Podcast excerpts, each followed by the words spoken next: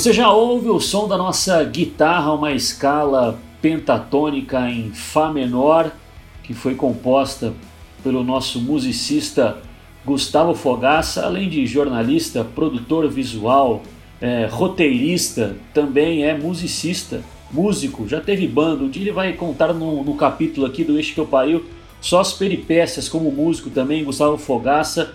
Chegamos então para mais um episódio do Eixo que eu pariu, semanalmente aqui reunido, episódio de número 36, a tríade formada por mim, Léo Gomide, como eu disse, o Gustavo Fogaça, também o nosso soteropolitano Elton Serra, que também, claro, tem os, os dons pessoais, extra profissionais dele, né? É um filósofo contemporâneo, né? e sempre traz nossas boas dicas de, de, frases, de leitura, enfim, você que não, não acompanha. Não tenho visto muitos posts no canal dele no YouTube, no Na Janela, não está passando por um período de reflexões à beira-mar na nossa querida, na nossa querida Salvador, mas nós vamos incentivar, incentivá-lo a voltar. Então, meus amigos, Sempre um prazer estar com vocês em mais uma odisseia futebolística. Parece que nossos temas não mudam muito de temática, mas aí a culpa não é nossa. Afinal, os clubes brasileiros parecem estar envolvidos sempre nos mesmos problemas.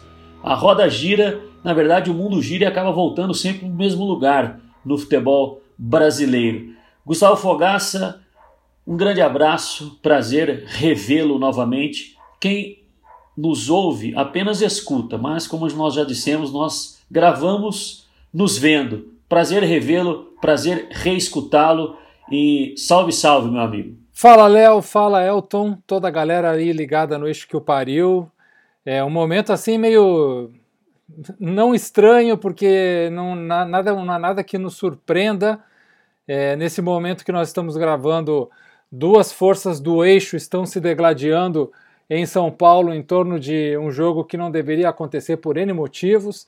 E depois, né, as pessoas reclamam que os fi seus filhos torcem para Paris Saint-Germain, Chelsea e, e, Juventus e não entendem por quê. Né? O nosso futebol está cada dia sendo jogado no lixo. Mas nós aqui temos missões de resgatar times, histórias, situações e pensamentos para que aqueles incautos que ainda acreditem sigam a gente, né, Léo? Então vamos nessa. É, não podemos parar, Gufo.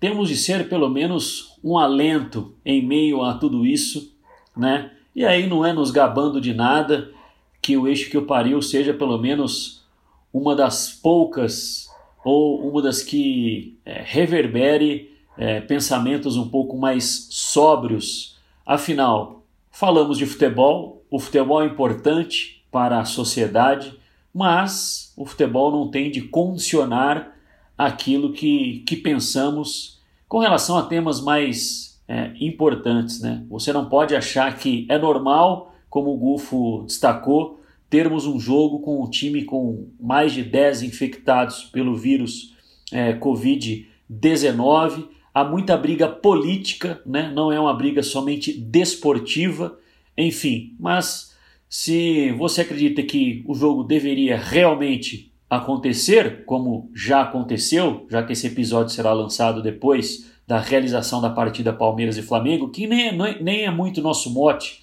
de debate aqui, os clubes do Rio e, e São Paulo, mas não podemos deixar de emitir a nossa breve opinião sobre esse absurdo que aconteceu nesta 12 rodada do Campeonato Brasileiro. Elton Serra, prazer conversar contigo novamente, o maior soteropolitano que eu tenho conhecimento, maior acima do que Bel Marques. Grande abraço, meu amigo. um abraço, Léo. Um abraço, Gufo. Segura essa, Elton. Pois é, um metro, eu tenho 1,73m, então talvez não seja o maior, não. Deve ter gente maior do que eu aqui em Salvador. A média de altura aqui é um pouco maior que a minha até. Mas obrigado. É, mas Belmarques aqui é superior, ser superior. É, com aquela não, bandana não. E, eterna. E, em breve, em breve quando, quando, quando tivermos vacina para o coronavírus, viu, viu Elton? É, estivermos com a, com a vida um pouco mais é, norma, normatizada, né? Nós, eu vou para Bahia, nós vamos montar um bloco, chamará Filhos de Sêneca e nós vamos distribuir, nós vamos distribuir, nós vamos distribuir filosofia e qualidade de vida no carnaval baiano, pode ter certeza. Filhos de Sêneca, pode, pode patentear o nome aí, o Abadá, que a gente vai fazer sucesso, viu, meu amigo? Muito bom. É, eu vou começar aqui, até pegando um, um gancho no que falou o, o Gufo, né? De questionar que depois os dirigentes brasileiros não entendem porque crianças é, cada vez mais estão identificadas com clubes do, do exterior, né? É, porque hoje a, como, como consumimos informação e como consumimos futebol mudou muito com relação à época em que nós fomos crianças, pré-adolescentes, adolescentes e até no início da nossa fase adulta. Hoje é muito mais fácil, né? E infelizmente os clubes brasileiros não são marcas mundiais né? É, o futebol brasileiro, a gente já falou um pouco disso aqui, ele não é consumido ao redor do mundo, né?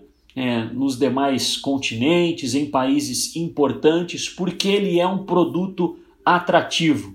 Ele é consumido muito por conta de brasileiros que residem no exterior ou profissionais que trabalham no futebol e precisam assistir o nosso produto porque apesar de toda a nossa desorganização, ainda somos uma, uma fonte é, bem produtora né, de talentos e aí eles saem daqui o quanto antes, porque os clubes europeus querem terminar a lapidação dos nossos atletas já em solo do velho continente, principalmente. E aí, nesta última semana, tivemos uma disputa, não sei se ainda está é, em continuidade, se darão sequência nessa disputa, mas a notícia já era é, sabida a respeito do Grêmio. Mas na última semana tivemos a confirmação né, é, que o Atlético também teria entrado na disputa para contratar Edson Cavani, atacante uruguaio, sem clube, 33 anos.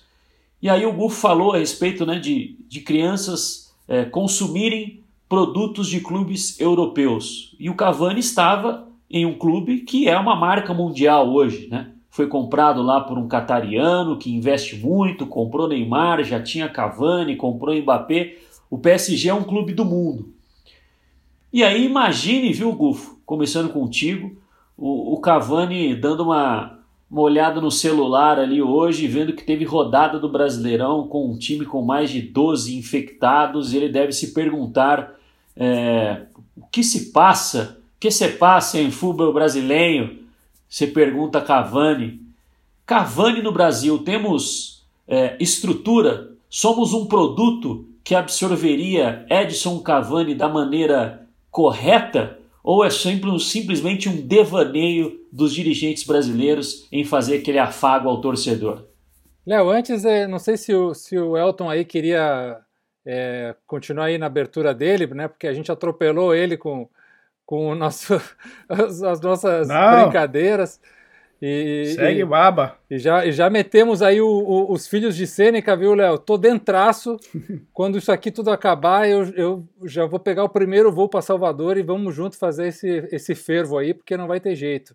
É filhos de Sêneca na cabeça distribuindo filosofia e futebol. Ah, e, cada, e, e tem que ter no Abadá, tem que ter um, um, pé e um balde, né?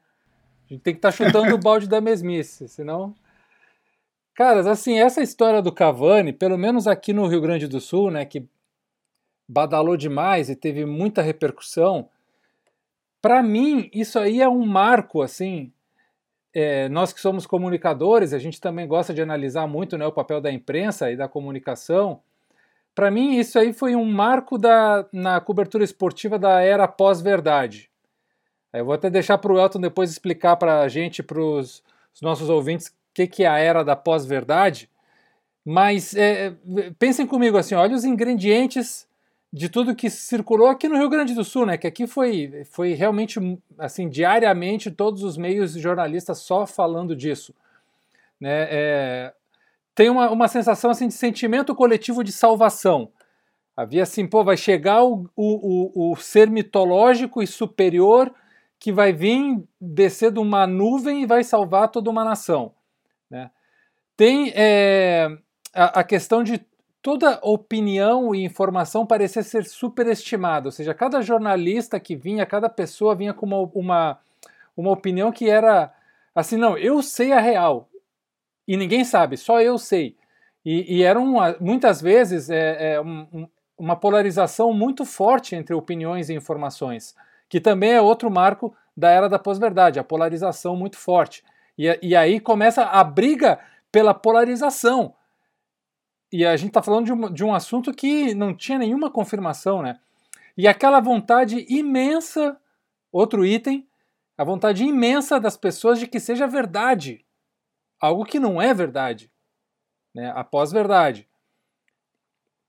E aí, se você soma isso, que houve um volume, como todo mundo hoje tem acesso às redes, todo mundo emite opinião, todo mundo vira comunicador de alguma forma, todo mundo vira meio, né? Houve uma enxurrada, toneladas de opiniões e informações sobre o fato e, e conteúdos e youtubers que fizeram vídeos e influencers e matérias em jornais e matérias em programas de rádio, em televisão, ou seja, uma enxurrada de conteúdos sobre fake news, cara. Ou seja, todo mundo falando sobre uma coisa que era uma fake news. Não, não tinha nenhuma confirmação de que o Cavani viria para o Grêmio, nenhuma confirmação de que houve proposta, nenhuma confirmação de que havia interesse dele, nada. Foi tudo construído em cima de fake news. Então, todos os itens né, que nós vemos hoje em dia na comunicação, dentro da era da pós-verdade, eu, eu quero botar como esse assunto Cavani um grande marco de, é, é, de, dessa, desse jeito de fazer jornalismo que para mim é terrível. Né? Ele só gera clique, ele só gera é, engajamento, mas ele não informa as pessoas. Ele gera muito debate, ele gera muita polêmica, mas ele foge da verdade. Ele constrói novas verdades que são falsas. É a vitória total da mentira, é a vitória total da fake news para dar a pessoas que queiram saber de alguma coisa do jeito que elas querem. É meio que informação é, é, moldada para aquilo que a pessoa quer. Ela quer acreditar definitivamente que o Cavani virá, então vários jornalistas vão dar para ela aquilo que ela quer. De outro lado, tem vários torcedores que não, é impossível o Cavani não virar, não tem como, mesmo que ele queira, daí os caras vão lá e entregam aquilo para ele porque alguém foi lá e conseguiu a informação impressionante, tal, não sei o quê, e não há nada, não há nada, nenhuma confirmação de nada, né? A única realidade desse fato todo é que se o Cavani não fechar com nenhum clube europeu, não haver nenhuma proposta de clube da Europa, de clube do Oriente, de clube de qualquer lugar com mais dinheiro, aí o empresário dele, que é o irmão, é, o, o, o é, como é que se diz quando o cara é irmão de um pai só? É, meio irmão. Meio irmão, isso. É, o, o empresário do Cavani é o seu meio irmão. Né? E, e, o Ernesto Farias, que é o meu colega uruguaio que faz o Zoom América comigo, é, me confirmou essa informação de que o, o, o, Cavani não, não havia sido oferecido para, ao, ao, Grêmio, que não houve nenhum tipo de negociação com isso, né? e há apenas essa sensação de que se nenhum, não houver nenhuma oferta de nenhum lugar do mundo, aí o empresário estará aberto a conversar com times da América do Sul. Além do Grêmio Atlético Mineiro também se interessou, o Boca Juniors também se interessou, né? E times do Uruguai, obviamente, vão se interessar por ele ser uruguaio. Mas para o Uruguai é impossível, porque o Uruguai é um país quebrado, os clubes não têm nenhuma condição financeira, a não ser que o Cavani topasse jogar de graça, o que ele não fará. Então, Léo e Elton, é, falando de estrutura de futebol brasileiro, futebol brasileiro não tem financeiramente estrutura para trazer um atleta desse tamanho né, pelo que ele cobra, pelo que ele recebe, pelo que ele é, e vão se falar, ah, a gente faz um plano para vender camisetas, a gente faz um plano para não sei o quê, não tem como, gente, não tem é, trazer um, o Cavani do jeito que ele é hoje. Ele teria que remodelar todo o seu business como, porque o Cavani não é um jogador só, né? O Cavani é uma empresa. O Cavani tem um monte de gente que é dependente dele. É, assessor de imprensa, gente que faz conteúdo, empresário é, e pessoas que dependem dos dependentes. Então não é só dizer, ah, eu quero jogar perto. Ah, os caras falando assim que ele queria jogar em Porto Alegre porque aqui fica perto do Uruguai, entendeu? Pô, com a grana que ele tem, tanto faz, cara, se ele está perto do Uruguai ou não, isso aí não vai condicionar o atleta, mas isso vale de argumento. Então, mais do que a estrutura do futebol brasileiro, que é óbvia que não tem condição de manter, trazer um atleta desse tamanho, né, podendo ainda jogar em alto nível em, em grandes clubes europeus, né, cobrando um caminhão de dinheiro que, eh, que quebraria qualquer clube do Brasil. É, o que mais me interessou, Elton e Léo, foi essa questão do comportamento da imprensa, o comportamento da comunicação. E por isso que eu coloco essa, essa pedra aí de como marco inicial do jornalismo da era pós-verdade, o assunto Cavani. Pois é. é acho que ele entra não só nesse debate que você suscitou, né, né Gufo, mas também é, de como clubes é, que geralmente ou anualmente é, têm problemas né, em, suas, em suas gestões e, e não é raro nós termos exemplos práticos né, é, de casos mal resolvidos com jogadores que tinham vínculo com, com os clubes e aí esses vínculos são encerrados e aí é, precisam ser é, definidos pela esfera judicial ao invés de, de entrar em, em, um acordo, às vezes até entram em um acordo, mas esse acordo não é, não é cumprido e ele termina na esfera judicial. É, e, e, como moldar um contrato com valores tão vultuosos, né? Falou-se aí em salários de aproximadamente 3 milhões é, de reais. Enfim, depois eu falo um pouco mais sobre isso mas agora ouvir sobre um pouco a opinião do, do Elton, né? Sobre esse, esse debate que, na verdade, o futebol brasileiro acho que tem tantas coisas mais importantes para resolver que grandes nomes parecem sempre uma, uma cortina de fumaça para as nossas pendências orga, organizacionais, Elton. É, é, não é síndrome de vira-lata, mas eu não lembro da última vez em que um jogador que estava não no auge, mas ainda com um vasto mercado na Europa, tenha vindo jogar no Brasil que não fosse um jogador brasileiro. Né? A gente tem o próprio Ronaldinho, quando voltou para o Brasil, ainda tinha mercado em outros clubes da Europa, mas preferiu jogar no Brasil, era o seu país. Não lembro de um estrangeiro que estivesse na situação do Cavani, vir jogar num país que não fosse o seu país de origem. Né? O, até o Carlos Tevez, que saiu é, da Europa ainda tendo a possibilidade de mais um contrato com, com a Juventus, foi jogar no seu país de origem, né? Foi jogar na Argentina e foi jogar no Boca Juniors, onde ele já conhecia muito bem é, onde estava pisando. Então, tem, tem essa questão que a gente precisa colocar em, na mesa se realmente talvez a, a, a intenção do Carvani seja realmente a busca por competitividade. No sentido de campeonato, qualquer campeonato de, de nível técnico atrativo vai buscar grandes jogadores. E aí eu falo como campeonato mesmo, não só um clube especificamente. É, o, eu vou citar o exemplo da própria Espanha, que quando o Messi anunciou aí que não permaneceria, a sua intenção né, de não permanecer no Barcelona, a Liga Espanhola é, se manifestou, se manifestou agradecendo e se manifestou, inclusive, no sentido de que é, uma, era uma perda muito grande de, um, de uma liga que já tinha perdido o Cristiano Ronaldo, né? Então, para a liga, a liga sabe que é um, um nome grande que você está perdendo ali. Os Estados Unidos tem isso também, no sentido contrário, né? Tra levar jogadores que tenham é, um currículo, que tenham uma visibilidade mundial para fazer a liga crescer. E o Cavani, para o Campeonato Brasileiro, seria um nome é, muito interessante, não só para o Grêmio, mas para o Campeonato Brasileiro. Né? Então, pensando no sentido de marca, seria algo importante. Só que é aquela história que Gufo falou, a gente acaba trabalhando muito mais com não notícias do que com notícias de fato, né? É, até que ponto existe realmente uma, uma negociação? Eu vi e aí, obviamente, que eu vi apenas um fragmento, eu não vi todo, eu também não sei dizer, peço desculpas até para quem está ouvindo a gente. Parecia um programa de torcedor, Gufo pode falar melhor, que foi uma, uma entrevista do próprio presidente do Grêmio, Romildo Bozan, a uma, um web TV, enfim, uma live de, de, de um programa que era é, ligado ao Grêmio. E aí esse o, o âncora ele tentava arrancar do Romildo informações, né? Ah, é, o Cavani tá tá saindo de Paris, postou lá que tá, tava deixando a França, agradecendo a França.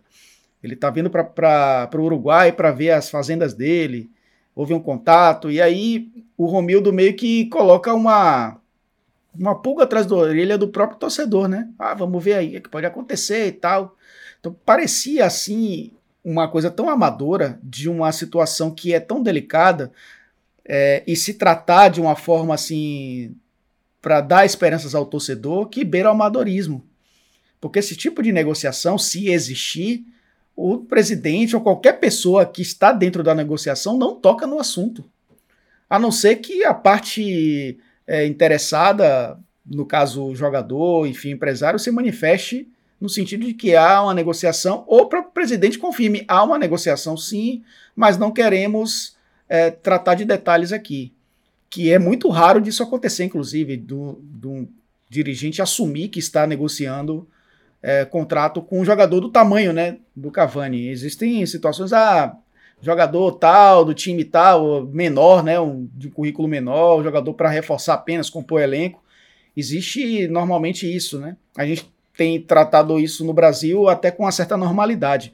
Mas jogador que envolve cifras tão altas, é, tão altas e um jogador que tem uma repercussão mundial e que inclusive tem sido cogitado em outros clubes da Europa, clubes até grandes. Você falou no Cavani no Real Madrid, por exemplo, no Atlético antes do Soares ter acertado. Era um plano B, inclusive, se o Soares não, não acertasse sua saída do Barcelona.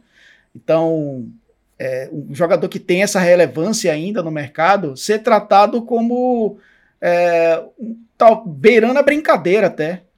Né, como se tratou o Anelka no, no Atlético, como se tratou o Drogba no Corinthians. Fica meio que ah, uma, é uma piada, parecendo que estão plantando o nome para criar uma, uma piada, né? Então, assim que é visto o futebol brasileiro. Quando o Maludá estava é, negociando com o Botafogo, quase ninguém acreditou. Inclusive, antes já havia tido a questão do próprio Yaya com o Botafogo, né? Onde se tratou meio que como uma piada. Então, o futebol brasileiro, ele acaba se depreciando por conta desse tipo de situação. Se fosse um interesse é, que partisse do Grêmio, que partisse do próprio Edson Cavani em estar jogando no futebol brasileiro por competitividade, levaríamos mais a sério a notícia. Mas do jeito que foi tratada toda essa situação, vai terminar, ou termina de uma maneira muito surpreendente, ele acertando com o Grêmio e vindo jogar o Campeonato Brasileiro e a Libertadores, ou vai terminar de um jeito que imaginávamos que iria terminar, como uma piada.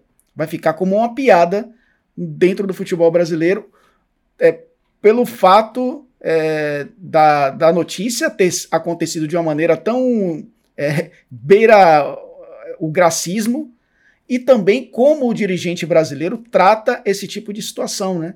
Não senta na mesa com um projeto, com um objetivo, raros os, os casos, para um jogador desse tamanho, e o torcedor e a imprensa só fica sabendo na reta final. Porque uma hora vaza, né? Uma hora, uma hora se sabe que está negociando, uma hora se sabe que está ali perto de acerto, é, as coisas vão se ligando, os bons jornalistas conseguem boas informações, não ficam chutando, e aí, obviamente, que antes de fechar, as coisas acabam acontecendo. Mas, nesse caso específico do, do Grêmio e Cavani, a gente espera que não seja mais uma piada, como tem sido Anelka no Galo, Drogba no Corinthians é, e a Yachurri no Botafogo. É, e até alguns outros casos que a gente pode recordar ao longo da, dos anos que não aconteceram. É, Thiago Neves no Atlético também é um, não, é, não é o mesmo tamanho, mas é uma piada. De qualquer forma, é, mostra como o futebol brasileiro se trata, né? É, eu dei exemplo aqui dos Estados Unidos e da Espanha. Se o futebol brasileiro tratasse o seu produto com um pouco mais de zelo, talvez essa história fosse levada um pouco mais a sério. Eu, desde o início, não tenho levado, porque os personagens não me levam a crer que esse assunto é sério. É, um, um dos pontos que me, que me chama a atenção nessa, nessa história, nessa possibilidade, nesse flerte aí, é, em tentar é, contratá-lo, a ambição, o desejo, tem é, é o fato de a negociação ela sempre tem, tem sempre dois lados, né? o, o contratado e o, e o contratante. Né? Para qualquer clube do Brasil, é, ter um, um, jogador da hierarquia do, do Cavani é, é interessante. Né? Ele é um jogador que, apesar de 33 anos, o currículo dele fala por si só, né? A gente não precisa debater muito aqui, mas jogador de Copa do Mundo, maior artilheiro da história do, do PSG, é, enfim, experiência internacional bem vasta, qualidade técnica dele é indiscutível, né? E, a, e, e mesmo com 33 anos, iria sobrar no nível técnico que temos no Campeonato Brasileiro. Mas o, o que me intriga bastante e, e eu ficaria sou, sou bem curioso para saber é, quais são os atrativos que o Cavani enxergaria em jogar no futebol brasileiro. O que o faria pensar em jogar no Brasil, exceto pelo dinheiro, né? Dele falar que quer X, o clube falar que paga, e aí ok, cheguei, cheguei em um denominador comum é, nos valores.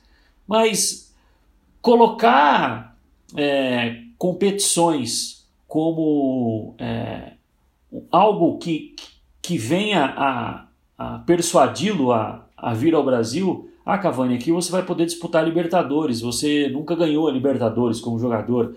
Ah, você vai poder disputar o Campeonato Brasileiro, né? Eles, os dirigentes utilizam, entre aspas, o campeonato mais equilibrado do, do mundo, né? Aqui temos 12 times que podem ser campeões e nós, nós sabemos que que não é a verdade. Então, exceto o dinheiro, me chama muita atenção o que atraí-lo para vir ao, ao, Brasil.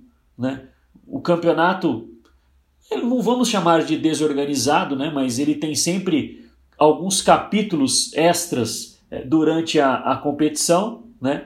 Quando chegarmos ao final do brasileiro de 2020, lá em fevereiro de 2021, nós vamos nos recordar de todo o embrólio que foi para ser disputado o jogo Palmeiras e Flamengo.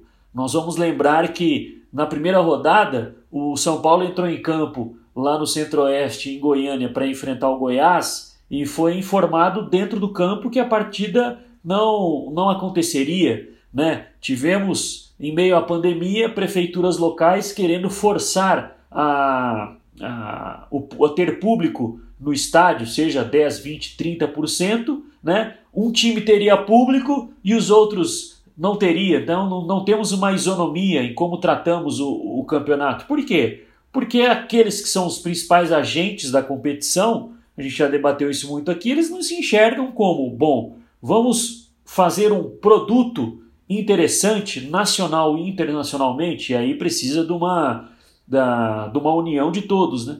É, de todos estarem ali é, engajados no mesmo objetivo. Mas não, é cada um olhando por si, se é cada um olhando por si e se tirar vantagem desportiva em cima do adversário, eles não estão nem aí, eles querem levar vantagem, né? E foi o que aconteceu nesse episódio do Palmeiras e, e Flamengo, um dos, um, dos, um dos pontos que eu, que eu acredito. Sim, Léo, só um, um, outro assunto mais em relação a isso que o Elton estava falando, foi num programa é, é, não, não tão ligado ao Grêmio, mas que aonde se fez uma situação para o presidente se sentir cômodo, como se fosse um programa gremista, né? E ele fez um anúncio na, naquele momento dizendo que na, na festa de aniversário do Grêmio seria é, seria oferecido à, à torcida uma novidade celeste. Né? E isso aí foi mais um, uma pimenta, mais um, um tempero para atiçar as pessoas de que o Cavani ia ser anunciado na festa é, de aniversário do Grêmio, que foi feita uma live, né, com é, depoimentos, shows, aquela coisa toda, e as pessoas depois ficaram é, muito insatisfeitas e xingando muito o presidente e o Grêmio nas redes sociais porque a novidade celeste era a terceira camisa do Grêmio, né, que era celeste, e não o Cavani. É, as pessoas estavam realmente acreditando aquilo que eu falei, querer acreditar numa verdade. Me vende essa verdade porque eu quero acreditar nisso de qualquer jeito. Então as pessoas queriam acreditar que o Cavani seria anunciado numa live do aniversário do Grêmio. É, foram é, mil, mil tópicos como esses aqui diariamente, assim, sobre o assunto. E, e só para fechar o, o, o, raciocínio. Então, é, me causa muita curiosidade saber o que pode ser ofertado para ele em termos de, de, de atrativo. Para falar assim, é, é bom você vir para o Brasil por causa disso. Né? O, quais são as vantagens? Essas são as vantagens, apresentando as vantagens para ele, os benefícios que ele teria para os 33 anos se aventurar em, em vir jogar no, no futebol brasileiro. Porque eu sei que, por exemplo, o país economicamente é, ele é bem mais forte do que o nosso, né, bem mais equilibrado. Mas em termos de, de futebol, por exemplo, a MLS é ainda algo né, incipiente, vamos dizer assim. Só que eu acho que um clube da MLS que tiver interesse, por exemplo, se tiver, se vier a ter interesse no, no Cavani, ele pode colocar muito mais é, vantagens na mesa, no papel, do que o futebol brasileiro, né? em termos de como, como explorar a imagem dele, né? em como fazer dele um produto dentro e, e, fora de campo, e aqui nós não temos né, nenhum projeto com relação a, a, a, isso. Né? Porque se aqui fosse interessante, é claro que os clubes aqui não são empresa, como são na MLS, que não tem rebaixamento, né? são franquias, né? mas, por exemplo, nós temos vários jogadores que investem no futebol é, da MLS. Por exemplo, o Beckham tem, é acionista de um time lá. Se nós, tivéssemos, se nós tivéssemos, fôssemos um produto atrativo, se a gente se organizasse para tal, pô, por que, que o Beckham não poderia ter um, um, um olhar para o futebol brasileiro? Não, ele foi ter um olhar para quem sabe é, gerir esporte como uma indústria. E nós não sabemos ainda. Então, por isso que eu acho que é um completo devaneio é, são aquelas velhas loucuras é, meio, meio eleitoreiras né, é, dos clubes brasileiros, de quando está chegando no, no, último ano de, de mandato dos presidentes, montam um super time e o cara usa isso aí como barganha, barganha política dentro do clube, e aí, por mais que o torcedor não vote, é, impulsiona né, o nome do, do, do presidente, enfim, é, infelizmente. Sim, Elton. É, eu, eu acho importante a gente bater nessa tecla de que o campeonato é, ele deveria ajudar também esse tipo de contratação. E aí eu falo no sentido de liga mesmo. Porque se tivéssemos uma liga, a liga dizia assim: pô, Grêmio, o que é que você precisa aqui? O dinheiro é seu, quem negocia é você. Mas nós, como liga, o que é que precisamos te ajudar para você trazer um jogador como esse? Porque para a gente é interessante ter um cara é, identificado com o futebol sul-americano, conhecido no futebol europeu, que vai fazer o cara ligar a TV lá na Europa e ver, pô, como é que o Cavani tá jogando lá? É, o, o cara na França, é, o, o, cara na Itália, por onde ele passou também, passou bem. É, o próprio uruguaio, né, para acompanhar o Campeonato Brasileiro. Pô, porque o cara não tá aqui jogando no Nacional e tá jogando no, no Grêmio? Então, a, como liga, poderia se ajudar também um cara como esse a, a chegar e jogar no futebol brasileiro. Só que é aquela coisa, cada um tá pensando no seu, e a gente está vendo milhares de exemplos aí acontecendo, cada um está pensando no seu e não estão interessados em fortalecer o campeonato. E aí, nesse caso, você só enfrenta esse time uma vez, né? E o campeonato ele circula em outros nove jogos. Então esse esse sentimento de liga que não temos, não só sentimento, né? Não temos uma liga de fato, também repulsa esse tipo de negociação que seria interessante para o futebol brasileiro e que, para mim, volto a repetir, se acontecer, será uma grande surpresa. Claro, claro, eu concordo é, completamente, né? E enquanto você falava aqui, até se a gente pegar alguns exemplos, é que ainda são poucos, mas nós temos já alguns exemplos de, de jogadores de, por exemplo, clubes medianos da Argentina que hoje vendem jogador para a MLS. A MLS identifica esses talentos antes do que o futebol brasileiro e, e, e leva e leva para lá, né? Ou já no, nomes um pouco mais é, conhecidos, né? O Pete Martinez quando saiu do River, é, claro, é difícil ele vir para o futebol brasileiro devido ao, ao valor, mas ele foi para o Atlanta United. É, o Almiron também. O Almiron, antes de ir para o Newcastle, também fez esse movimento. O Lanús vendeu agora é. o Marcelino Moreno, também para o Atlanta. Ezequiel Barco também. Ezequiel Barco. O, o Pavon foi do Boca e está no Los Angeles agora. Eu não, não, não vou me recordar outro time. O Lucas Zelarajan, que, que tinha ido primeiro para o Tigres, agora foi para o Columbus Crew. Enfim, o próprio Savarino, do Atlético, ele saiu da Venezuela para ir para o é, Real Salt Lake, né? Sendo que a gente poderia ter observado também antes dele, dele, dele ir para lá para vir para cá é, direto. Enfim, por quê? Porque o, o esporte lá é tratado como, como indústria e aqui ainda a questão política que queria até que você desse um pitaco sobre isso, viu, Gufo, para é, utilizar o, o seu codinome. Que eu ia falar da política no futebol, né? Quem está vivendo agora uma política conturbada no, no futebol é o Internacional, em que o vice-presidente de futebol deixou o cargo um dia antes. Tinha dito que era história da imprensa, mas depois a, a notícia se, se confirmou, né? O Barcelos acabou deixando o departamento de futebol porque vai ser, vai ser candidato à, à presidência, ou seja, é, é óbvio que ele está no direito dele, mas para ter paz, o Medeiros precisou chamá-lo para trabalhar, trabalhar na gestão. E agora ele será oposição ao Medeiros, sendo que um dia ele foi uma peça de conciliação.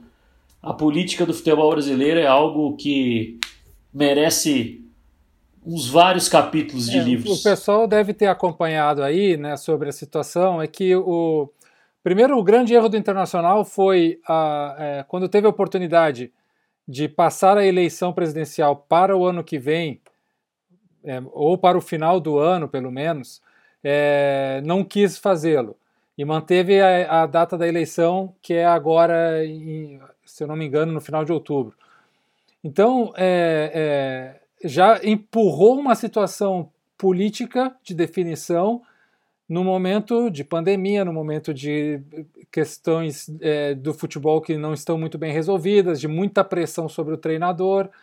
Né? E, e como o, o Inter não conseguiu construir uma oposição dentro do clube estruturada politicamente, é, tem a, a, a, situação e a situação B. Né? A, a, situação. E os dois são Barcelos, é o Alexandre Barcelos e o Alessandro Barcelos. Né? E, e representando o mesmo grupo político, mas um termina sendo oposição e o outro. Os dois são da situação, mas um é oposição e o outro não, então é uma confusão. E, e com a derrota no Grenal, essas coisas afloraram muito forte, né? Foi o assunto do momento, o assunto das conversas, assunto das entrevistas do Internacional, até o próprio Cudê, na coletiva ontem, depois do jogo do São Paulo, disse. É, é, aliás, a gente está notando o Cudê muito cabisbaixo, assim, muito desmotivado. Acho que ele se deu conta que é, é muito difícil fazer um trabalho sério no Brasil. Né, e eu acho que ele está se dando conta que, que ele não vai conseguir manter a filosofia de jogo dele. Né, até um assunto interessante para nós falarmos depois em outro eixo que pariu, que ele disse bem firmemente que ele não sabe treinar o time para ganhar de qualquer jeito e que ele não quer abrir mão das suas ideias. Né, que ele prefere perder jogando do jeito que ele acredita do que ganhar de qualquer jeito. E isso no nosso futebol é uma contracultura, né? É, é, choca o torcedor. O torcedor não consegue entender isso. Como assim? Não, tem que ganhar de qualquer jeito, tem que vender a mãe se for. Bate no pai se for, mas vence essa porra de qualquer jeito. O brasileiro pensa assim. E ele é, é, ele estava muito cabisbaixo com a situação política. É, até agora está se falando que o Rodrigo Caetano talvez não fique também, é, que é o, nós o entrevistamos aqui, né, no Eixo que Pariu. Então, é um péssimo momento para esse assunto ser trazido pela direção do Internacional, péssimo momento para essas decisões, porque o peso da derrota para o Grenal, gente, foi assim uma bomba aqui no Internacional porque o clube vinha num bom desenvolvimento do seu futebol, liderando o seu grupo na Libertadores, brigando pela liderança no Campeonato Brasileiro, é, mesmo com um grupo limitado tecnicamente, né, o Inter não tem grandes jogadores, grandes craques, são jogadores todos medianos que dentro de uma ideia de jogo, de um modelo coletivo, vinham se potencializando e crescendo, e você via isso a cada partida, que o Inter tinha uma evolução técnica e tática, só que é um time que precisa de mais do físico né, da intensidade da, da entrega física. Como o elenco é curto e não tem muitas opções para trocar, essa coisa de jogar quarta e domingo, quarta e domingo, é, em jogos decisivos constantemente, faz com que você perca jogadores, que você desgaste muitos outros atletas, que você tenha que usar jogadores em situação que você não conseguiu treinar antes, e o time vai oscilando demais. E vinha já antes do Grenal oscilando. E já entrando um pouquinho no Grenal, se vocês me permitem, né, eu até tive a, a, a quero agradecer publicamente aqui ao Léo e o Elton, porque o Léo e o Elton é, são, na sua natureza, dois grandes repórteres. É, mesmo que atualmente eles não exerçam a reportagem como eh, profissão principal, mas são dois caras forjados na reportagem e que eh, eu sempre admirei demais o trabalho deles. Né? E eu terminei fazendo agora no Grenal do Beira Rio. Pela primeira vez na minha vida eu fui repórter. Nunca fiz reportagem na minha vida, nunca atuei como repórter. E eu fiz um freelancer para a ESPN do Chile como repórter, né? E, e lembrando muito da, dos colegas que eu convivi, que eu aprendi e, e pensando assim, pô, que difícil que é fazer isso, cara, porque o mindset da reportagem é totalmente diferente do comentarista, né? É, você tem que estar muito prestando muito mais atenção ao, ao factual e às coisas que estão acontecendo, ainda mais para entrar em transmissão ao vivo, do que propriamente analisar né, o panorama mais aberto e coletivo e trazer ideias. Então, foi um desafio e, e, e, agradecer vocês dois pela inspiração, pelo que eu pude aprender, assim, meio que empiricamente, né, com o trabalho de vocês. Pô, o Léo é um cara também que né, comprou muitas brigas como repórter por sempre se manter ali eticamente no seu trabalho, né? São coisas que, que a gente valoriza quando a gente se coloca no lugar dos outros. E, e eu estava dizendo isso para falar do Grenal, que o, o errou demais no Grenal, do começo ao fim, na escalação, nas substituições, na leitura do jogo, na leitura do contexto, nas estratégias. Foi um erro atrás do outro. Foi assim, a, a, talvez a pior noite do Kudê como treinador na sua história de treinador. E, e, no, no pior jogo para fazer isso. Porque talvez ele não. Mesmo ele tendo é, jogado no River Plate, ter passado por vários super clássicos contra o Boca, ter treinado o Central e passado por vários clássicos contra o Newells, ter treinado o Racing, passado por vários clássicos contra o Independiente, ele não dimensionou o peso do Grenal. Ele não, ele não dimensionou. E ao, ao não fazer isso, ele é, é, embarcou num, num, num, o clube inteiro num poço que ele também é responsável. Então, essa, essa situação dele de cabisbaixa, é, do anímico destruído, é, todas as declarações dos dirigentes do Internacional colocando o Inter numa situação é, periclitante no momento, trazendo toda a torcida contra a direção, contra o treinador, é uma bomba que vai estourar em qualquer momento. E, e nós teremos daqui a pouco, na semana que vem, um Grenal pelo Campeonato Brasileiro. É, e, eu já vou afirmar aqui, amigo, se o Cudê perder mais um Grenal, ele cai infelizmente ele vai cair, porque ele é parte responsável de criar essa onda anímica contra dele mesmo, porque o trabalho dele mesmo no Grenal ele errou demais, né? Para entrar um pouco no campo. Mais ou menos a situação do Inter é essa, é, vai depender muito agora é, desses próximos jogos, mas o Grenal, esse, do, que se eu não me engano é do dia 10 de outubro. 3. Dia 3? 3, certo, dia 3 de, de outubro se antes quem estava com a corda no pescoço era o Renato, o Renato agora conseguiu aí é, um oxigênio para ir até o final do ano. Quer dar um pitaco aí sobre o, a dupla Grenal, Elton? Rapaz, é, quem está ouvindo a gente não está nos enxergando e agora nem nós estamos enxergando o Léo Gomide, né? É, breu total agora em BH. Tô ouvindo a voz. A voz. Vou, vou acender a, o Thomas Edison aqui. Mas é, é, é, um. Se dizem que o, o, o Grenal é um campeonato à parte, o Codê está na zona de rebaixamento desse campeonato, né? E aí é obviamente que estando numa situação ruim nesse campeonato particular, ele acaba ficando ameaçado. Dia 3 é logo ali, né? Dia 3 é na é, para quem está quem tá ouvindo a gente, já é no próximo fim de semana.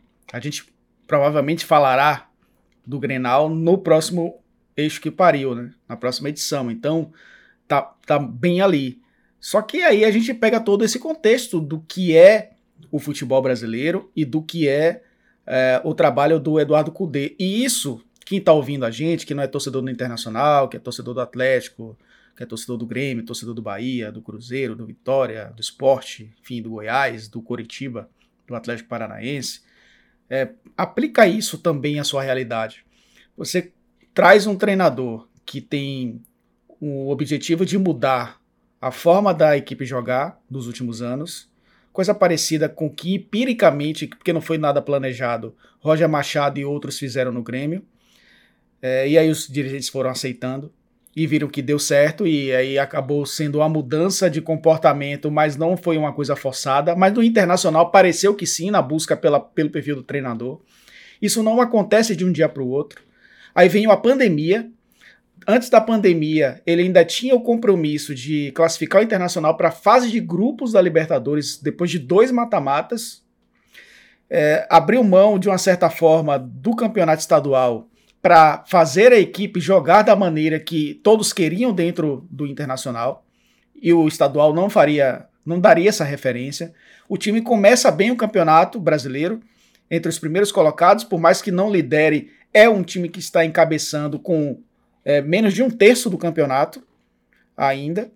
E dentro da Libertadores, acabou, claro, num confronto de seis pontos contra seu maior rival, conquistando apenas um. Mas ainda assim está é, firme, depois de duas eliminatórias, é, firme para se classificar para o mata-mata, que é aí onde vai valer as coisas, né? Então, você pega todo esse pacote e aplica em qualquer clube, esse técnico vai ter uma uma nota alta de trabalho. Até pelo tempo que tem de trabalho na prática, né? Vamos excluir quatro meses do ano. Estamos terminando o mês nove, ele só tem cinco meses de trabalho. Cinco meses de trabalho num futebol brasileiro é muito para um treinador, mas é pouco para o que se quer de algo consistente. Então seria um absurdo é, classificar um trabalho de um treinador pelos clássicos porque o, o clássico ele acontece, sei lá, no máximo seis vezes no ano, num universo onde o cara faz às vezes 64 partidas, 62, 58, enfim. É, às vezes é menos de 10% do que é o trabalho de fato. E às vezes você perdendo clássicos, você conquista títulos. Né? Porque você, o campeonato é composto, a não ser que a final seja um confronto direto, a final é Grêmio Internacional final da Copa do Brasil, final da Libertadores, você perde o título, você perdeu no confronto direto. Mas se você perde na primeira fase da Libertadores e caminha e chega a uma decisão onde o seu rival não chega, você vai é, ponderar apenas pelo clássico? A mesma coisa vale para o Campeonato Brasileiro. Então eu, eu sei que é uma cultura, eu sei que é algo que não é a primeira vez se acontecer uma saída de um técnico por conta de clássico no Rio Grande do Sul mas eu acredito que é um pensamento extremamente pequeno pelo tamanho dos dois clubes, né? pelo que os dois brigam hoje, pelo que conquistaram nos últimos anos e pelo que podem conquistar se, é, é, digamos, pavimentarem um trabalho bem feito. Não são seis meses que vão determinar que o Internacional vai ser um time revolucionário dentro do futebol brasileiro e, ao mesmo tempo, classificar como um fracasso o trabalho do Eduardo Cudê.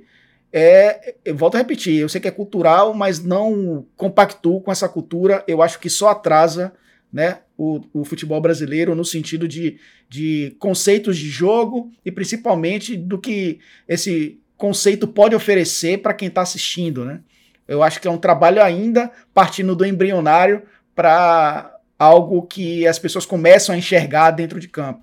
Só que o dirigente não tem paciência para isso. Ô, né? Elton, né? É, recentemente o Miguel Ramírez, né, técnico do Independente Del Valle, ele deu uma entrevista ao, aos colegas da, da ESPN Brasil, né, no, no Bola da Vez, e ele teve o nome né, especulado aqui no futebol brasileiro por conta do título da, da Sul-Americana né, na temporada passada. Ele eliminou é, o Corinthians né, e poderia ter enfrentado o Atlético na final, mas aí o Galo foi eliminado pelo, pelo Colón de de Santa Fé, enfim, ele até chegou a conversar com o Atlético Paranaense e com o Red Bull Bragantino, mas não, não foi contratado.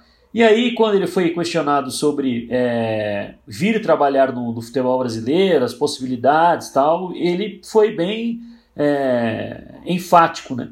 De que é, quem o procura, ele acredita que saiba o motivo do porquê estar o procurando. Como os times dele jogam, o que ele gosta, quais são os princípios que o, que o time dele mais utiliza, enfim, qual é a ideia de jogo que ele tem.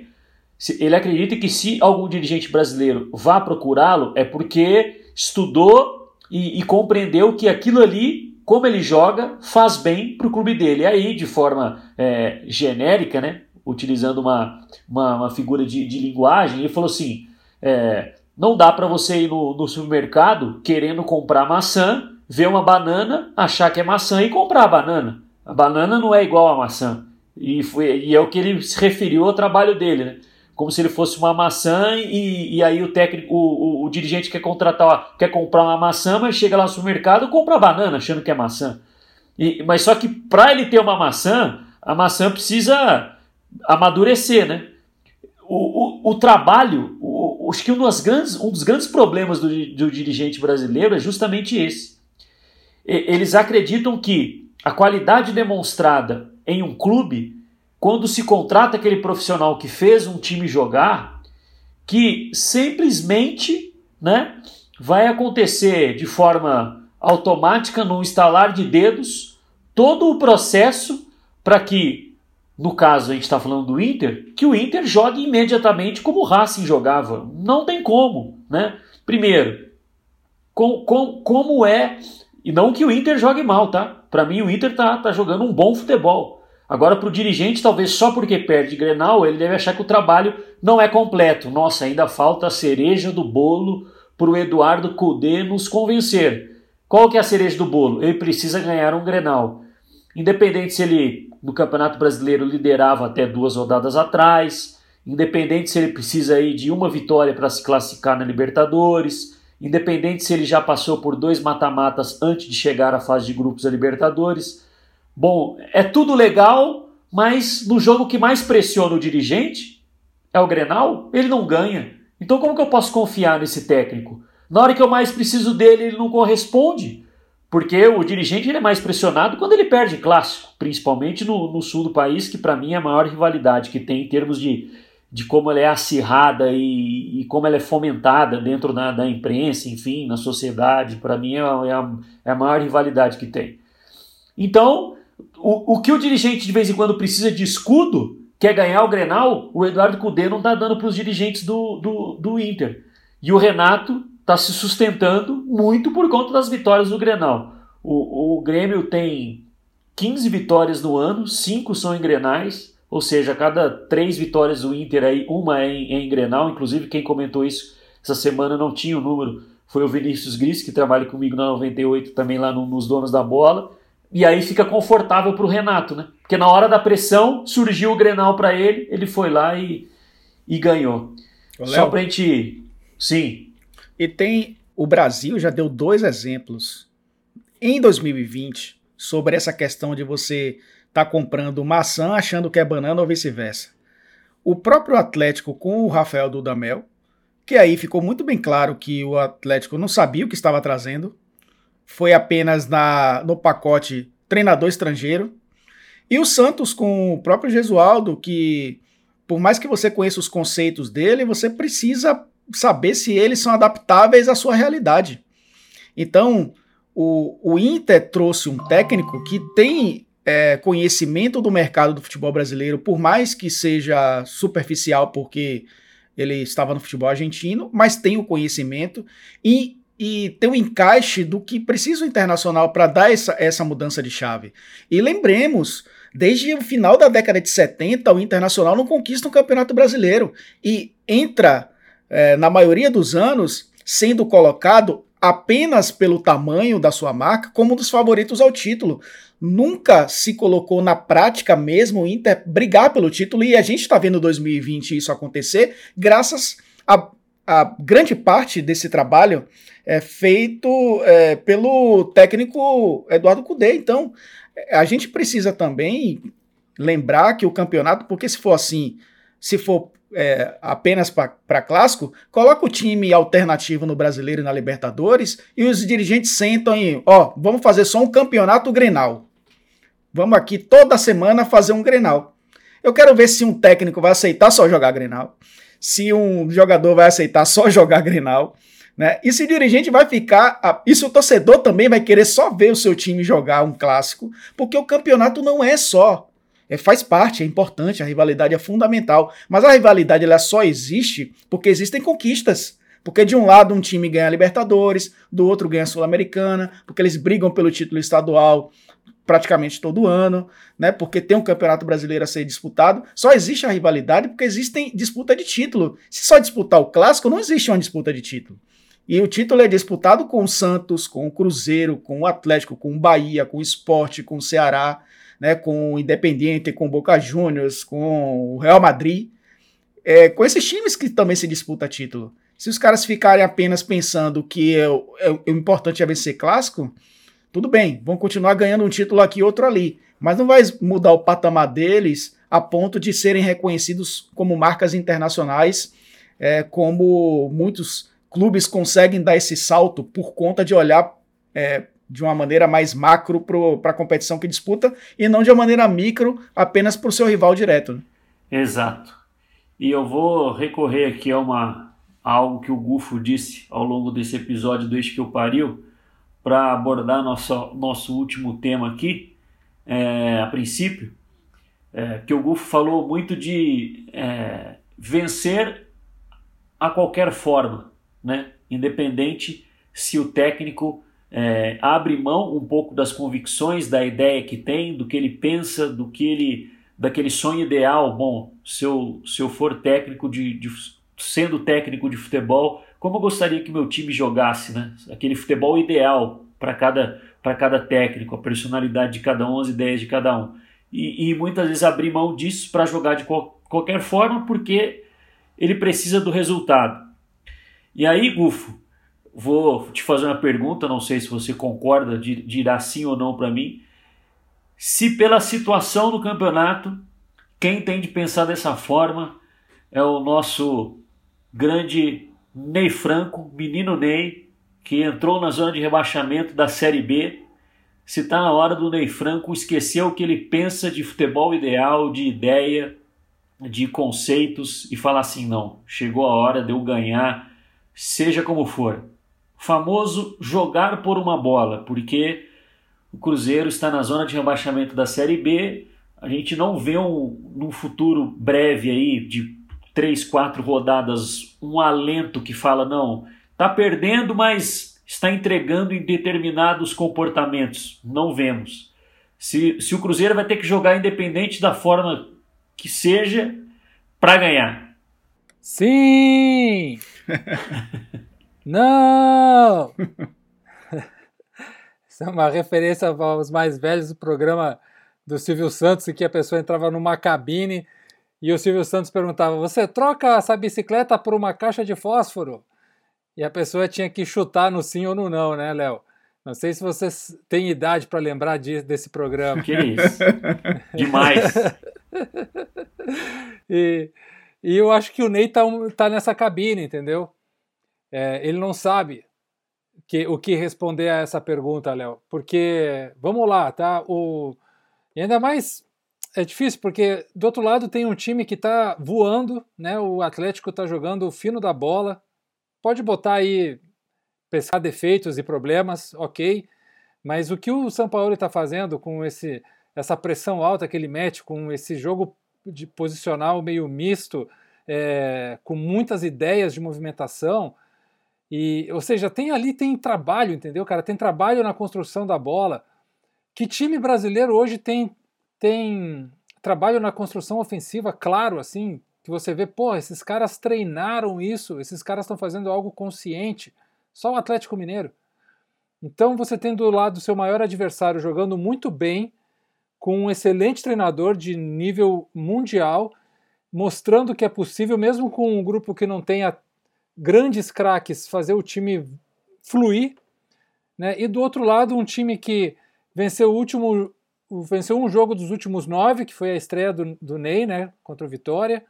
É, dos últimos seis jogos no Mineirão ganhou só dois, e o Cruzeiro, historicamente, sempre foi muito forte no Mineirão e, com, e certamente contava com isso para superar a Série B, né, o, o, fator local. Antes da pandemia se imaginava que o Cruzeiro ia ser sempre muito forte no Mineirão.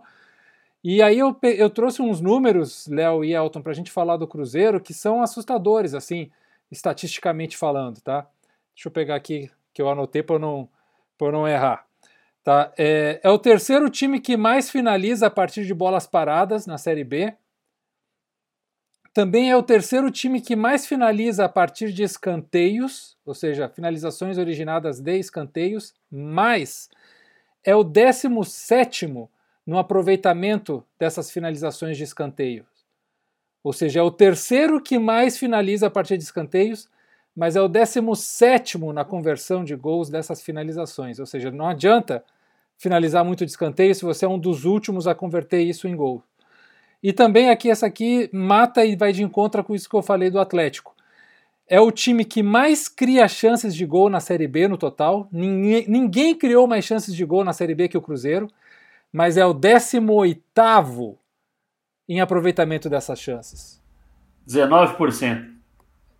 Então, é, é, Léo, vem aí uma questão da ideia da construção com a bola. O que, que se faz com a bola no pé? E aí você bota a pressão anímica, você bota a pressão do que está nos bastidores com dívidas, com estruturação, com debates de multas, com debates de, de punições. É, um treinador que está numa cabine que não sabe dizer se sim ou não, que não sabe muito bem o que quer e que, sinceramente, eu já falei isso no, no episódio anterior. Ney Franco é, é um, não é um treinador para esse tipo de clube, não é um treinador para esse tipo de situação. É um treinador para outra, para outro, outra coisa, outro clube, outra situação, não para pegar um Cruzeiro numa bomba como essa. É, é, porque ele, o treinador que vai pegar um Cruzeiro desse jeito agora, já com o campeonato andando, com toda a situação e toda essa pressão, infelizmente ele vai ter que trabalhar por resultado. Ele vai ter que fazer o que for por uma bola, ele vai ter que fazer o que for para não levar gol, ele vai ter que fazer o, o, o impossível para conseguir ganhar de 1 a 0 a goleada porque é, é, o único jeito do Cruzeiro não é, é, o Cruzeiro passar uma série B tranquila, digamos assim. Eu não estou nem falando de subir mais, eu já nem acredito mais que o Cruzeiro vai subir, viu? É uma questão de, de tranquilidade de se manter na série B mais um ano, porque se cair para a série C, amigo, olha, aí torcida da Raposa pode chorar, porque se cair para a série C vai ser muito difícil. Aí a gente vai entrar no debate de que o Cruzeiro vai ter que acabar como associação e, e se transformar numa SA vamos falar de, de outros assuntos para levantar o Cruzeiro, né? Que já se fala isso na esfera aí do, de, de da, dos dirigentes, já, já há esse debate. Mas a gente está falando agora de campo, então, infelizmente, agora é um, é um time que tem que jogar por resultado, independente do modelo de jogo, independente da ideia, independente de jogadores, e eu tenho certeza que o Ney Franco, infelizmente, Ney Franco, se você estiver escutando isso, é, é a minha opinião, mas eu não acredito que o Ney seja o cara para fazer isso nesse momento. É, e só para só corroborar o que você falou, Gufo, eu também estava fazendo esse, esse levantamento aqui para trazer lá na, na Band e na 98 durante essa, essa próxima semana. Nos últimos 10 jogos, o, o Cruzeiro sofreu 11 gols e, e marcou 7, né? Só que o, o Cruzeiro ele finaliza muito mais que os seus é, adversários. Né? Para sofrer esses 11 gols, o Cruzeiro foi é, vulnerável em 81 finalizações dos adversários. E para fazer 7 gols, o Cruzeiro finalizou 136 vezes. E aí, utilizando o, o Instat, né, para ver a qualidade dos chutes do, do, Cruzeiro, você que domina bem essa, essa questão do expected goals, né, né, né Gufo? É, o, o Cruzeiro com, com, com expected chutes com expected goals ou gols esperados acima de, de 20%, que nem é muito, né? Ele tem pouquíssimos chutes, né? O, o Cruzeiro tem 12 chutes desses 136 com expectativa maior aí a 20%, né? Se a gente colocar a expectativa é. de 60 a 80%, o Cruzeiro tem apenas Sim. um chute em 136. E já os adversários. Que deve ter sido um pênalti. Pois é, que é um pênalti. E, e se a gente for olhar para os é. adversários, o Cruzeiro tem três gols dos, dos gols sofridos, né, dos 11 sofridos, com expected goals, com gols esperados de 40% a 60%. Ou seja, é muito por conta da falta de repertório é, ofensivo. E Qual é a leitura que você faz desse atual momento? Você também compactua aí da, dessa leitura, o, Elton, de que para o Cruzeiro agora, independente da forma, o que vai ser importante é o é como chegar ao conteúdo que são os três pontos, né? Léo, o Cruzeiro teve em 2020 Adilson Batista, Enderson Moreira e Ney Franco. Eu acho que só isso aí já responde boa parte dos nossos questionamentos, né? Como ter uma continuidade de trabalho se você é, troca de técnico duas vezes no ano, tem três treinadores diferentes, com três é, vieses de, de jogo, né, de ideias é, diferentes. E tudo isso com o jogador chegando, saindo, problemas extracampo, de pagamento e etc. Então não dá para não dá para esperar do Cruzeiro algo diferente do que a gente está vendo. A questão é que o futebol brasileiro ele se acostumou também a criar esses estereótipos dos treinadores que, é, em tese, simplificam o que é complicado. E é só em tese mesmo. Porque eles acabam recebendo esse rótulo de, de heróis ou bombeiros, como muitos falam, né? Celso Rotti, Joel Santana. Recentemente aí uns caras que vêm pegando o final de, de trabalho Lisca, que agora está tendo a oportunidade de é, estruturar um, um, próprio trabalho, né, um trabalho autoral, né? O Lisca, o, é, o próprio Adilson Batista, o Agel Fux, esses caras aparecem como os bombeiros e simplesmente acabam tendo aquela esse rótulo de técnicos que assumem é, podem ficar o ano inteiro fora do mercado, que em outubro eles sabem que vão ter emprego. Porque vai ter um time desesperado, vai ter um time que vai buscar ali um técnico para tentar, em curto prazo, fazer o, o time reagir né, no campeonato, porque tem poucas rodadas. Não era o caso do Cruzeiro, né? O Ney até pega o Cruzeiro no início de campeonato. Claro, a gente tem sempre que ponderar os seis pontos a menos, mas com esses seis pontos, mesmo assim, o Cruzeiro estaria no meio da tabela. Não, não seria ainda um time de briga por acesso, mas seriam seis pontos que motivariam a, a equipe a estar próxima do G4. Então, os dirigentes têm culpa total né, nesse, nessa situação, porque os seis pontos perdidos foi por conta do que aconteceu fora de campo. Né, não pagar jogador, enfim, é, é tudo o que a gente já conhece com relação ao Cruzeiro. Então o Ney Franco ele foi contratado justamente para tentar dar uma certa continuidade ao trabalho do Enderson Moreira, dando resultados. É, a, a, a leitura que eu faço é essa. E aí, nesse caso específico, nenhum time vai evoluir se não tiver o um mínimo de ideias. Então, para ele ganhar, ele não vai. Ele não vai. É, ele, ele ser simplista não vai adiantar. Porque o Cruzeiro não tem ideias consolidadas. E você simplificar, ah, vamos jogar por uma bola. Até para isso, hoje no futebol, você precisa ter estratégia. É, o adversário pode dizer: o Cruzeiro está desesperado, vai jogar por uma bola. Ele vai se adaptar ao jogo do Cruzeiro, o Cruzeiro vai ter que achar solução para virar esse jogo, né?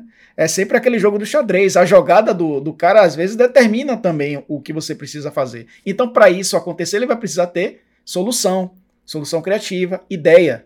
Então, mesmo que ele pense em jogar da, da forma simplista como outros jogavam, ele vai ter que ter, no mínimo, de conceito é, impregnado na cabeça do atleta. E isso vai precisar também de treinamento, vai precisar de confiança do jogador para poder executar é para o cara olhar para o escudo e perceber, caramba, olha o peso de camisa que eu tenho aqui, e os caras precisam perceber do outro lado o peso dessa camisa. Porque o único time, talvez, que tenha passado por dificuldades em chegar à Série A foi o Vasco em 2016. O Vasco já foi algumas vezes para a Série B.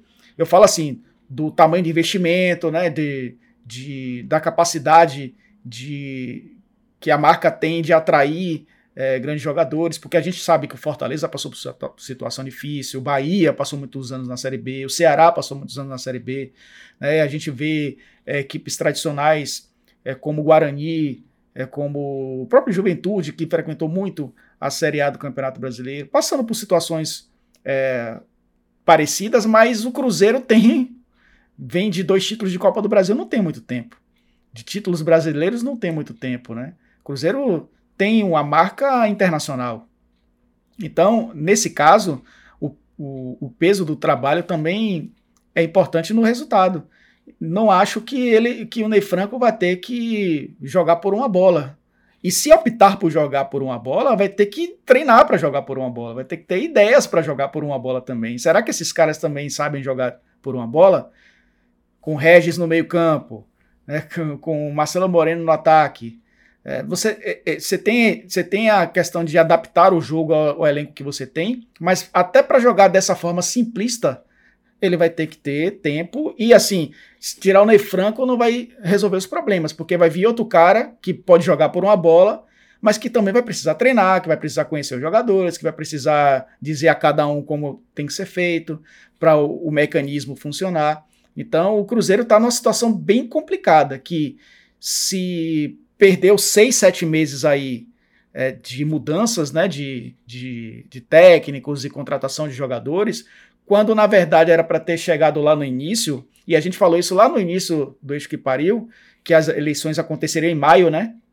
Mais ou menos, maio para junho, dos caras anteciparem e dizer, gente, esse comitê aqui de, de transitório é, é, transitório, a gente vai entregar um novo, uma nova gestão no meio da temporada, vamos antecipar aqui, vamos começar do zero, vamos, vamos zerar tudo, porque a gente vai ter um ano difícil. E veio a pandemia, os caras nem, nem se tocaram nisso também, né? Porque se já era difícil sem pandemia, imagine não jogando, não tendo receita, o torcedor não indo pro estádio, aquela coisa do abraçar, o, porque o acesso tem isso também, né? É meu clube internacional, foi o último gigante que passou por isso.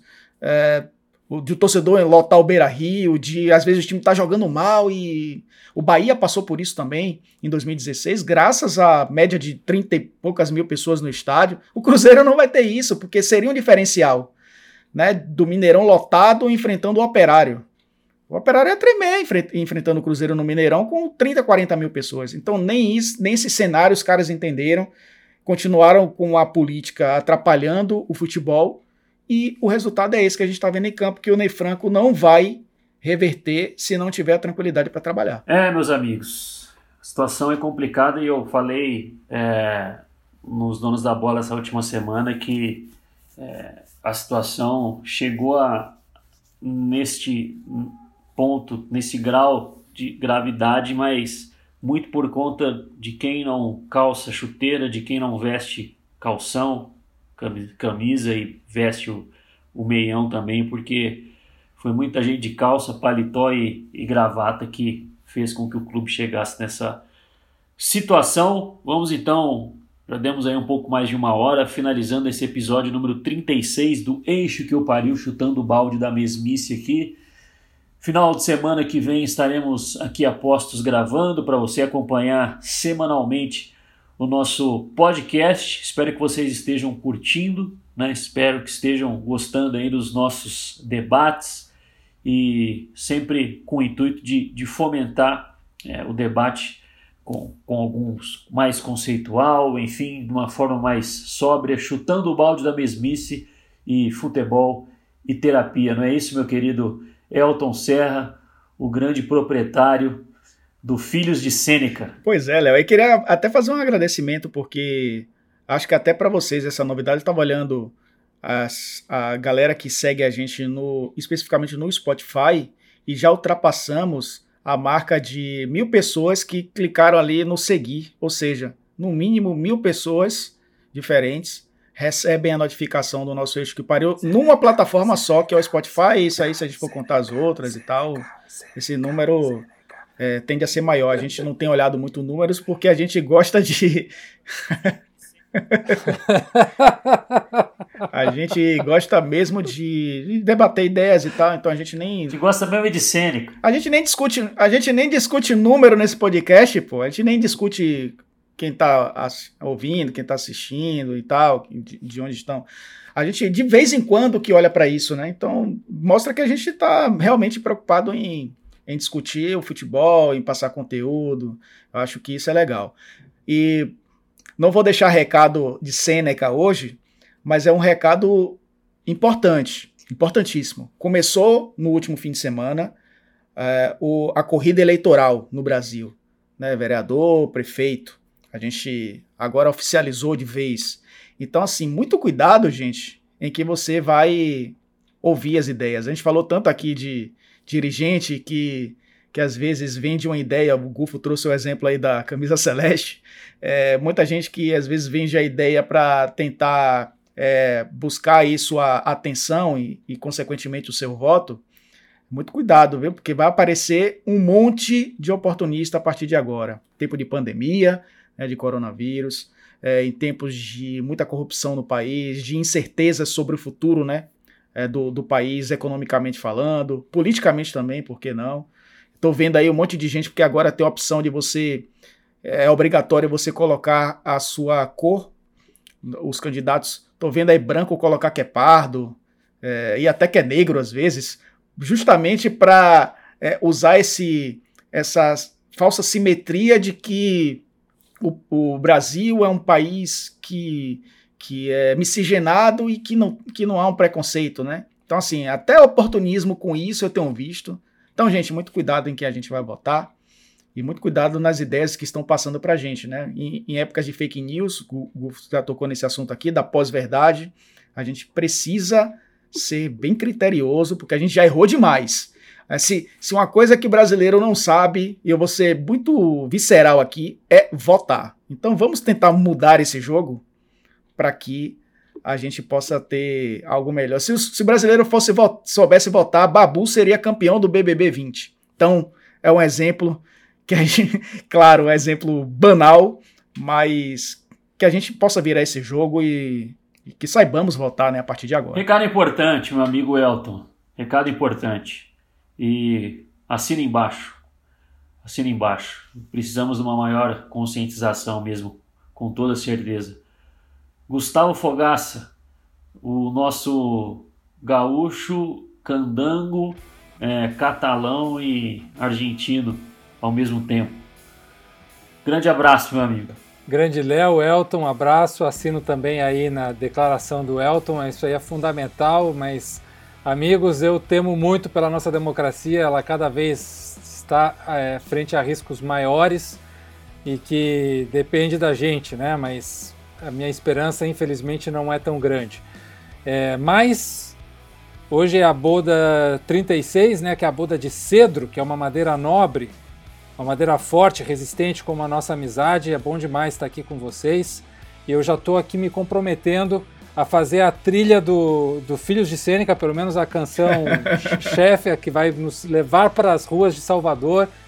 E a gente vai arrecadar um séquito de seguidores pelo Pelourinho, por todas as ruas da cidade, as pessoas gritando Seneca, Seneca, Seneca, loucamente, em nome do amor e do futebol de ideias bem jogados. Léo e Elton e a galera, um grande abraço. Ficamos assim então, galera. Você que nos acompanha aqui no Eixo que eu pariu, fechando o episódio número 36. Voltamos na próxima semana e não é porque está tudo sendo normatizado, que você tem de se esquecer de se cuidar, lave as mãos, use álcool gel, use máscara principalmente, evite aglomerações.